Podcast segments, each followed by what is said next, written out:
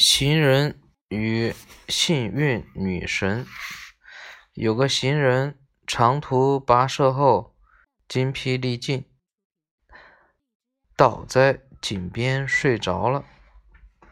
当他差一点掉到井里时，幸运女神叫醒了他，说：“喂，朋友，你若掉到井里，一定会责怪我，绝不会怨自己的疏忽。”这是说，许多人把由于自己造成的不幸，常常归果归之于幸运。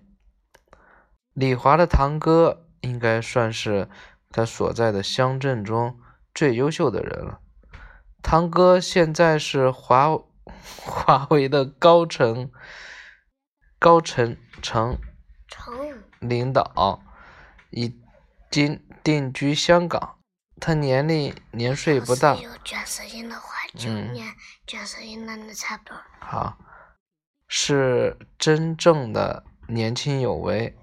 前段时间李华回家，听见一群亲戚在议论堂哥，他们纷纷对堂哥的成就表示满意和赞同，但是当谈到他为何，如此优秀时，他们竟悠悠地说了一句话：“人家命好呗。”好浓的一股酸味儿。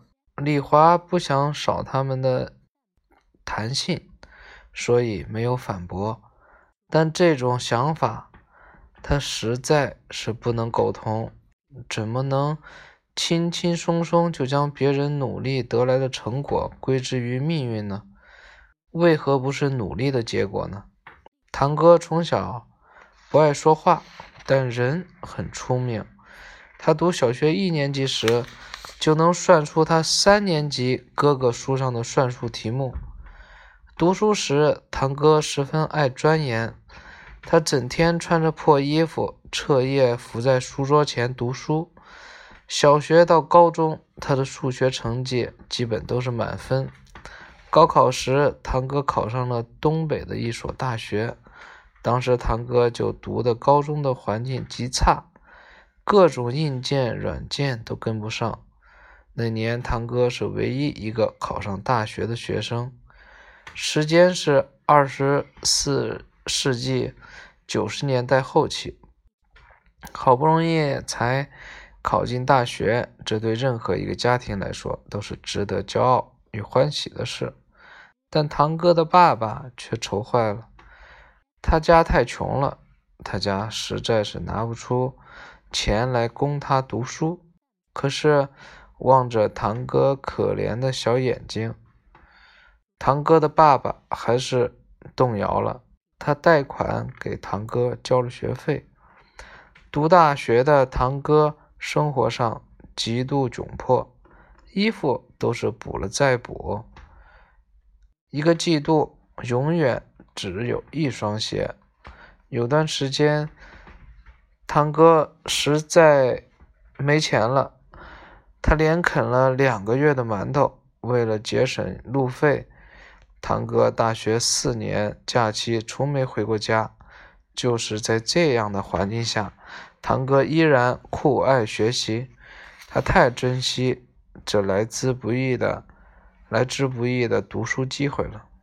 不言不语的他，永远是年级第一名。堂哥的大学时代像一块海绵一样，默默地吸收着知识的养分。毕业那年，华为公司公司到堂哥学校招人，堂哥搭上了这趟改变他人生、人生命运的列车。从东北到了深圳，深圳镇当年的华为还是一个名不见经传的企业，远没有今天大噪的名声。名声没有口才，堂哥工作二十多年，兢兢业业，勤勤恳恳，最终才换来了今天的高位。成长启示：许多时候，人们往往容易把自己不幸归结为命运不济。与此同时，也容易把别人的成功归结于命运之神的青睐。成功的人，他们的努力理所得到这个社会的认可，否则，这个世界上个人奋斗的全部意义就被否定了。不但如此，我们也为所有不努力、失败的光景找到了借口。讲完了。